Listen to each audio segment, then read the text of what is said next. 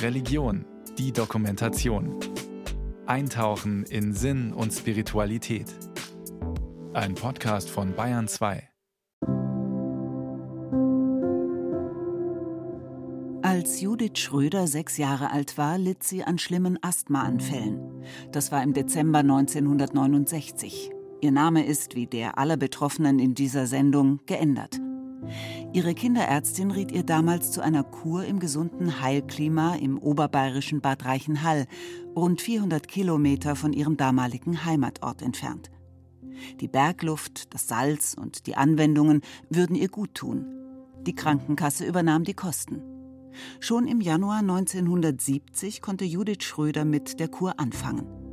Ihre Mutter brachte sie und ein zweites Mädchen aus der Gegend mit dem Zug nach Bad Reichenhall und lieferte sie in der Asthma-Kinderheilstätte in Trägerschaft der katholischen Jugendfürsorge ab.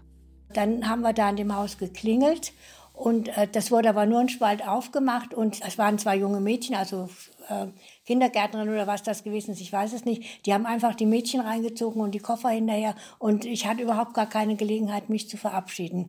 Das Haus habe sie nicht betreten, sagt die heute 86-jährige Mutter. Das hat mich sehr gewundert, ja. Das war ein, ganz komisches Klima. Das ist mir auch immer noch im Kopf rumgegangen. Ich habe da immer dran gedacht. Normal ist das nicht. Sechs Wochen später habe Judiths Oma die beiden Mädchen mit dem Zug wieder abgeholt und nach Hause gebracht. Judith sei nach der Kur völlig verändert gewesen, abgemagert und verschreckt, erzählt ihre Mutter. Mein Mann und mein Sohn und ich, wir sind dann zum Bahnhof gegangen, haben die beiden abgeholt und haben uns gefreut, jetzt, jetzt kommen wir uns entgegengelaufen. Aber die ist aus dem Zug ausgestiegen und wie, wie ein Stein stehen geblieben, überhaupt gar keine Regung.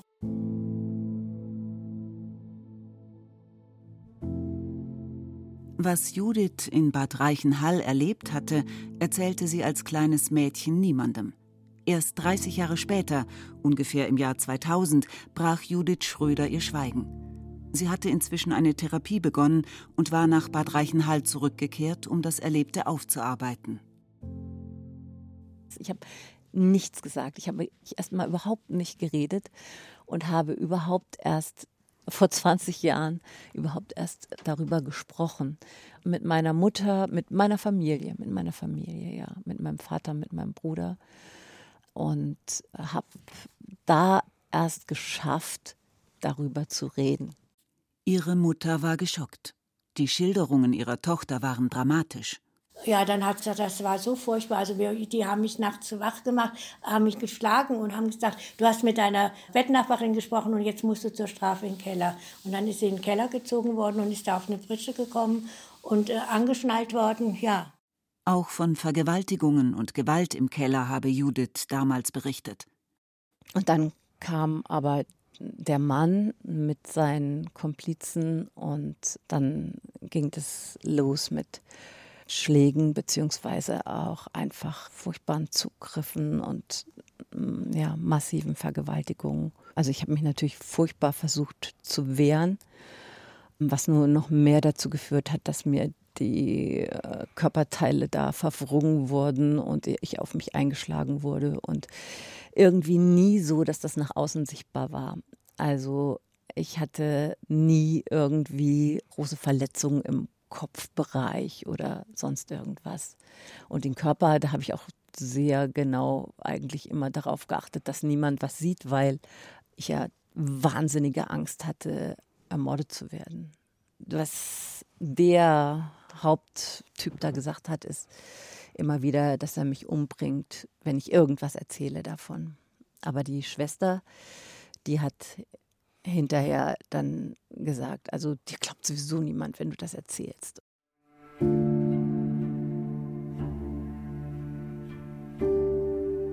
Judith Schröder wäre mit ihrer Geschichte niemals an die Öffentlichkeit gegangen. Wenn ihre Mutter nicht im November 2023 zufällig die BR-Dokumentation Misshandelt und missbraucht Horror im Kinderkurheim gesehen hätte. In dem Film berichtet eine andere Betroffene von ihren Erfahrungen. Besuch bei Friederike Schmäler in ihrer Heimat.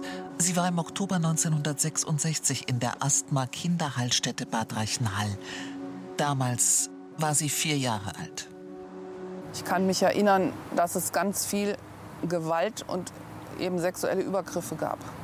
Daran kann ich mich definitiv erinnern. Judith Schröders Mutter überlegt, was sie tun soll. Und dann habe ich gedacht, ich sag's es ihr, sag's es ihr nicht. Und dann habe ich es ihr ja dann doch gesagt und sie hat sich das dann auch angeguckt. Und das ist aber, glaube ich, sehr, sehr schwer für sie gewesen. Also das alles nochmal so durchzuerleben. Ne? Sie war dort gemeinsam mit ihrem Zwillingsbruder.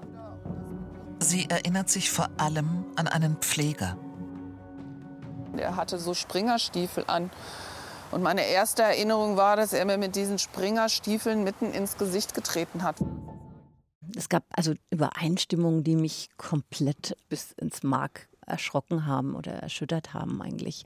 Diese Stiefel, die sie dann halt wie Springerstiefel wahrgenommen hat, das hatte ich als Arbeitsstiefel oder Gartenstiefel eher gesehen. Wem die Stiefel gehörten, weiß Judith Schröder bis heute nicht. An einen Pfleger kann sie sich nicht erinnern. Sie fragt sich, könnte es ein Gärtner gewesen sein, ein Hausmeister, ein Hausangestellter, irgendein anderer männlicher Mitarbeiter? Und wer könnten die anderen Männer im Keller gewesen sein? Die Betroffene aus dem Film, Friederike Schmeller, hatte im November 2023 im Rahmen der BR-Dokumentation erstmals Vorwürfe der Gewalt und des sexuellen Missbrauchs in der Kinderheilstätte Bad Reichenhall erhoben. Sie war damit nicht allein. Zwei weitere ehemalige Kurkinder hatten sich unabhängig voneinander an den Bayerischen Rundfunk gewandt, mit Missbrauchsschilderungen. Sie kannten sich untereinander nicht. Einer von ihnen ist Michael Neumeier. Er war nur ein paar Monate nach Friederike Schmeller in Bad Reichenhall auf Kur, im Frühjahr 1967. Festgebunden war ich auch mit dieser Kette am Handgelenk an der Wand und da in diesem einen Kellerraum stand dann so eine Behandlungsliege, so eine uralte. Und die war auch eiskalt. Und auf dieser Behandlungsliege wurde ich dann ähm, missbraucht. Ja. Michael Neumeier erinnert sich wie Judith Schröder an mehrere Männer, die ihn schlugen und missbrauchten, anal und oral. Identifizieren konnte er die Männer als Kind nicht. Auch er meint sich an einen medizinischen Pfleger als Haupttäter zu erinnern. Das Personal stellte damals die katholische Jugendfürsorge, die die Asthma-Kinderheilstätte von 1948 bis 1986 betrieb. Auf Anfrage des BR teilte die katholische Jugendfürsorge der Erzdiözese München und Freising am 13. Oktober 2023 im Zuge der damaligen BR-Recherchen mit Bevor ich auf Ihre Fragen eingehe, möchte ich erklären, dass wir es zutiefst bedauern, dass es in Einrichtungen der KJF München und Freising Fälle von sexualisierter Gewalt und sexuellen Missbrauch gab. Wir wissen, dass damit großes Leid verbunden ist und die Betroffenen ihr Leben lang damit zu kämpfen haben.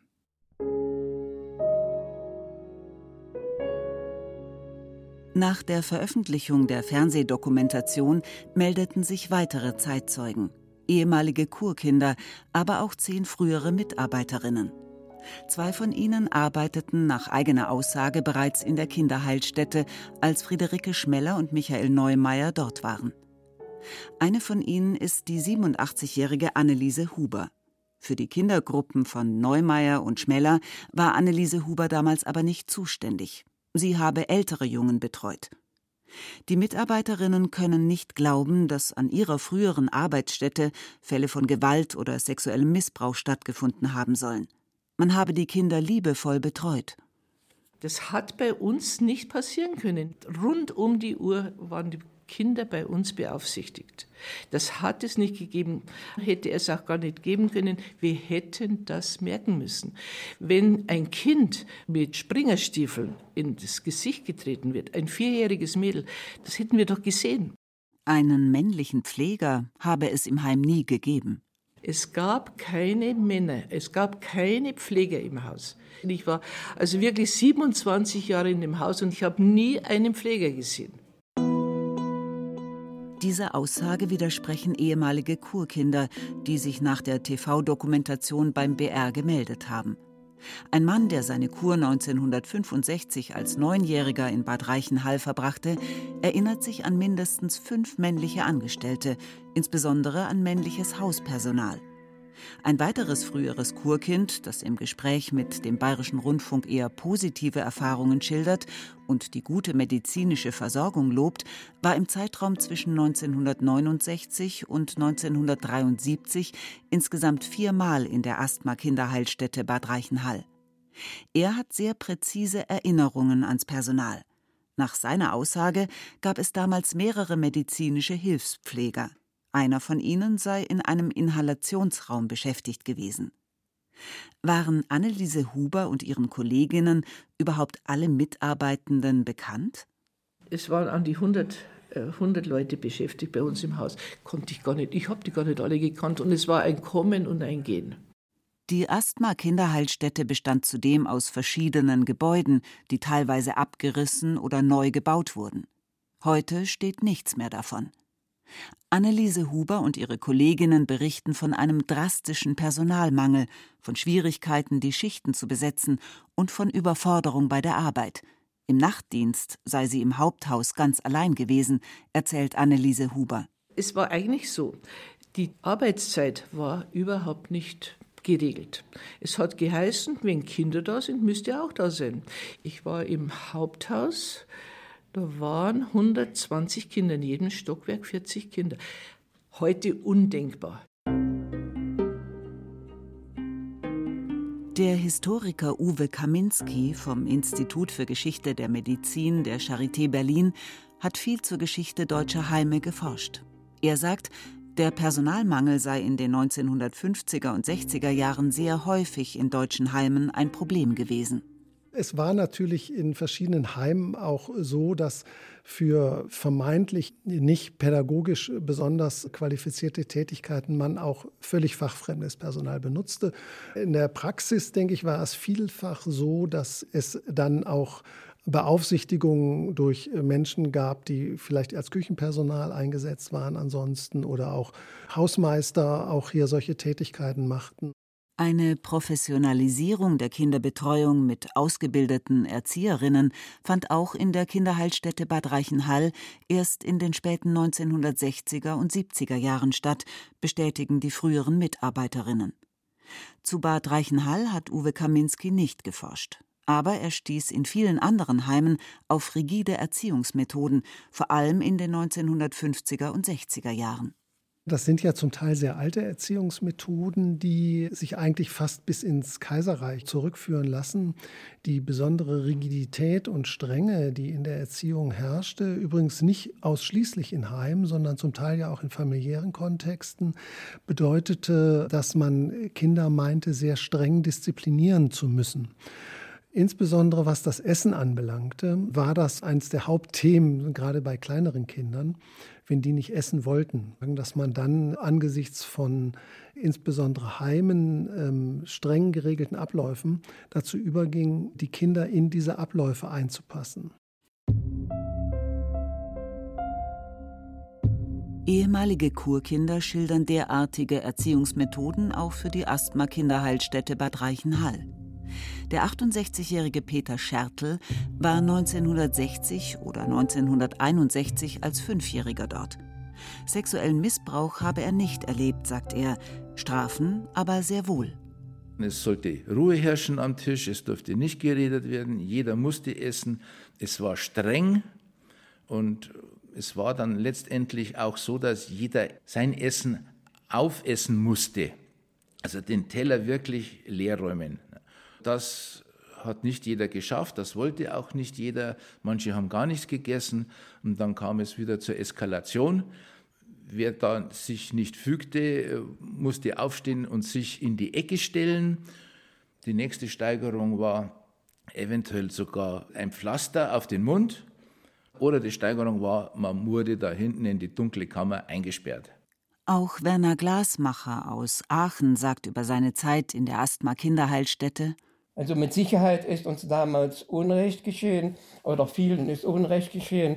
Da hätte man schon gerne, dass also auch die katholische Kirche da irgendetwas macht, um den Leuten da zu helfen. Der heute 75-Jährige hat den Abschlussbericht des ärztlichen Klinikleiters Dr. Franz Braun vom November 1961 aufbewahrt. Glasmacher war mit 13 Jahren auf Kur. Also wenn man jetzt dort nachts für sich alleine war und hatte geweint, das wurde also nicht geduldet. Ob ich jetzt Schläge bekommen habe, wie andere berichten, kann ich also nicht sagen. Daran kann ich mich also nicht erinnern. Etwas anderes dagegen ist ihm bis heute in schamvoller Erinnerung geblieben.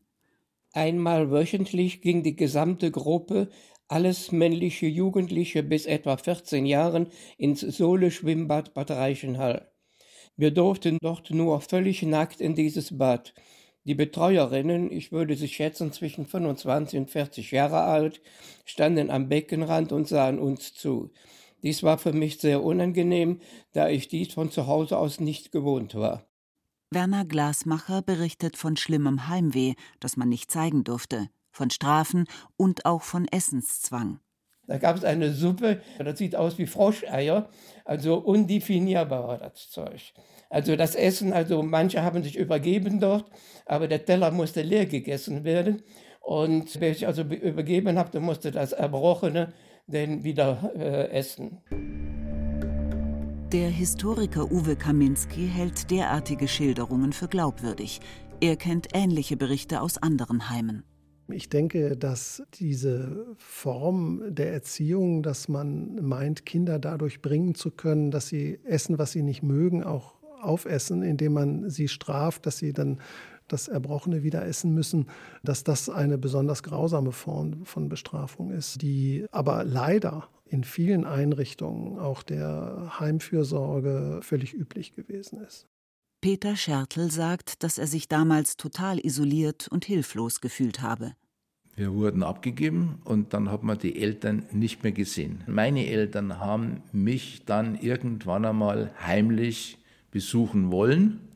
Und ich kann mich entsinnen, dass wir mal einen Kinderausflug gemacht haben. Wir durften also das Krankenhaus verlassen meine Eltern waren da irgendwo gestanden und haben mich gesucht und haben mich dann im Nachhinein eigentlich fast nicht mehr erkannt. So abgemagert war ich. Es gibt auch Zeitzeugen, die von positiven Erinnerungen an Bad Reichenhall berichten, von netten Betreuerinnen und tollen Bergausflügen. Ein Widerspruch? Viele, die auch in diesen Einrichtungen waren, haben bestimmt auch schöne Erfahrungen gemacht. Das soll damit gar nicht in Abrede gestellt werden. Aber es gibt dann immer diese Einzelnen, die dann aus der Reihe tanzen, die nicht so mitmachen, dass der Betrieb, so will ich es nochmal sagen, funktioniert.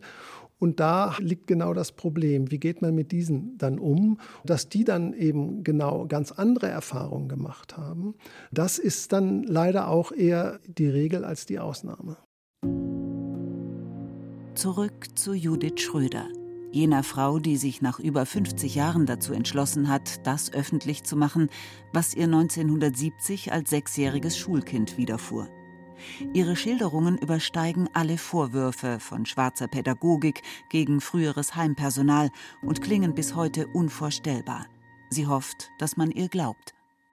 Es war für mich als wenn das Tor zur Hölle aufgegangen wäre. Ich bin im sehr behüteten Zuhause aufgewachsen. Gerade als ich danach dann noch da auf dieser Pritsche festgebunden war. Ich erinnere mich genau an diese Situation, wo ich einfach so unfassbar verletzt und wie betäubt war von alledem und nur Schmerzen hatte im ganzen Körper und echt nur dachte, was ist das? Lieber Gott, wo bist du? Eigentlich war es auch so, dass immer einer festgehalten hat und der andere vergewaltigt hat und einer noch zugeguckt hat. So erinnere ich die Situation. Auch mit Schlagen, aber auch mit so ganz fest Haare nach hinten ziehen und den Kopf total überstrecken, so über diese Bank hinaus. Das tat so irrsinnig weh auch alles. Judith Schröders Mutter ist immer noch entsetzt über das, was ihre Tochter ihr schon vor über 20 Jahren berichtet hat. Als sie im November 2023 die BR-Dokumentation über Bad Reichenhall sah, war alles wieder da. Irgendwie war ich froh, dass das nochmal bestätigt wurde. Und auf der anderen Seite habe ich gedacht, nee, es darf nicht wahr sein. Also man denkt, anderen Kindern passiert das, den eigenen passiert das gar nicht. Ne? Es ist ja nun passiert, es ja, gibt ja gar keinen Zweifel. Ne? Und es ist schrecklich, aber man kann es doch nicht rückgängig machen. Eine Betreuerin habe die damals Sechsjährige den Männern zugeführt, so Judith Schröder. Wie diese hieß, weiß sie nicht. Sie habe damals versucht, sich beim damaligen Klinikleiter Dr. Franz Braun Hilfe zu holen. Ich wurde sowieso von ihm untersucht bezüglich der Lunge. Und dann habe ich versucht, darüber, über diese Verletzung zu sprechen. Und merkte da aber, dass er das komplett abwiegelte, beziehungsweise komplett schroff reagierte. Also es war auf jeden Fall eine Reaktion, die mir klar machte, okay, der will das gar nicht hören, der will das gar nicht verstehen. Judith Schröder ist empört darüber, dass die früheren Mitarbeiterinnen der Asthma-Kinderheilstätte heute bestreiten, dass dort sexueller Missbrauch stattgefunden habe. Ja, das ist auch ehrlich gesagt das, was mich komplett schockiert, dass es so derartig geblockt wird, weil dieses sitzt so tief in mir, dieses es wird dir sowieso niemand glauben. Deshalb spreche ich auch hier. Es ist wirklich nichts, was ich ursprünglich vorhatte, gar nicht, ja. Es ist für mich nur zu einer Pflicht geworden, all dieweil ich sehe, dass da letzten Endes immer noch keine Anerkennung dessen passiert, was da geschehen ist. Judith Schröder hat sich inzwischen bei der Erzdiözese München und Freising gemeldet und einen Brief direkt an Kardinal Reinhard Marx geschrieben. Die Erzdiözese antwortet ihr: Herr Kardinal Marx hat uns gebeten, Ihnen mitzuteilen, dass er Ihre Ausführungen persönlich zur Kenntnis genommen hat und den von Ihnen dargelegten Sachverhalt sehr ernst nimmt. Die Kurklinik Bad Reichenhall fällt in die Zuständigkeit der Institution des KJF München e.V., wir möchten Sie daher bitten, sich direkt an deren unabhängige Ansprechpersonen zu wenden. Wir haken bei der katholischen Jugendfürsorge nach, die das Heim früher betrieben hat. Wie viele Betroffene haben einen sexuellen Missbrauch durch früheres Personal der Kinderheilstätte angezeigt? Nach Aussage der katholischen Jugendfürsorge hätten sich inzwischen drei Betroffene gemeldet. Die Meldung von Judith Schröder ist noch nicht dabei. Auch Michael Neumeier hat sich dort gemeldet, der schon seit vielen Jahren um eine Anerkennung seines Leids kämpft. Er hat einen dicken Ordner mit Briefen der zuständigen Stellen. Er ist schwer traumatisiert, hat inzwischen viele Therapiestunden bezahlt. Bisher hat er von der katholischen Jugendfürsorge einmalig Therapiekosten in Höhe von 10.000 Euro bekommen. Meine Forderung an die katholische Kirche, also hier eine entsprechende Entschädigung zu zahlen, für meine Begriffe wäre das also eine Summe von also 750.000 Euro. Menschen, die in Einrichtungen der Caritas Leid erfahren haben, können seit August 2023 Zahlungen auf Anerkennung des Leids beantragen. Auch die katholische Jugendfürsorge der Erzdiözese München und Freising ist ein Verband unter dem Dach der Caritas. Die Caritas ist inzwischen dem Verfahren der unabhängigen Kommission für Anerkennungsleistungen beigetreten. Bislang hat diese Kommission lediglich Fälle von sexuellem Missbrauch durch Priester oder Ordensleute der katholischen Kirche beurteilt. Künftig kann dort auch Missbrauch durch weltliches Personal in den Einrichtungen gemeldet werden. Noch sind im Fall von Bad Reichenhall aber viele Fragen offen. Gab es männliches Personal im Haus? Gab es männliche Krankenpfleger? Wer könnten die Täter gewesen sein? Gab es mehrere möglicherweise externe Täter? Welche Rolle spielten Betreuerinnen? Antworten könnten die Personalakten des Trägers geben. Der Verband hat nun einen Historiker eingesetzt, der die Anschuldigungen der ehemaligen Kurkinder aufklären soll. In einem Zwischenstand bestätigt der Historiker, es gebe eine Personalliste von 1957, in der drei männliche Mitarbeiter aufgelistet seien. Im Jahr 1973 sei bei der Kriminalpolizei Traunstein außerdem eine Anzeige wegen Kindesmisshandlung durch eine Mitarbeiterin eingegangen. Zu Anschuldigungen sexuellen Missbrauchs liefere das Archivmaterial keine Informationen.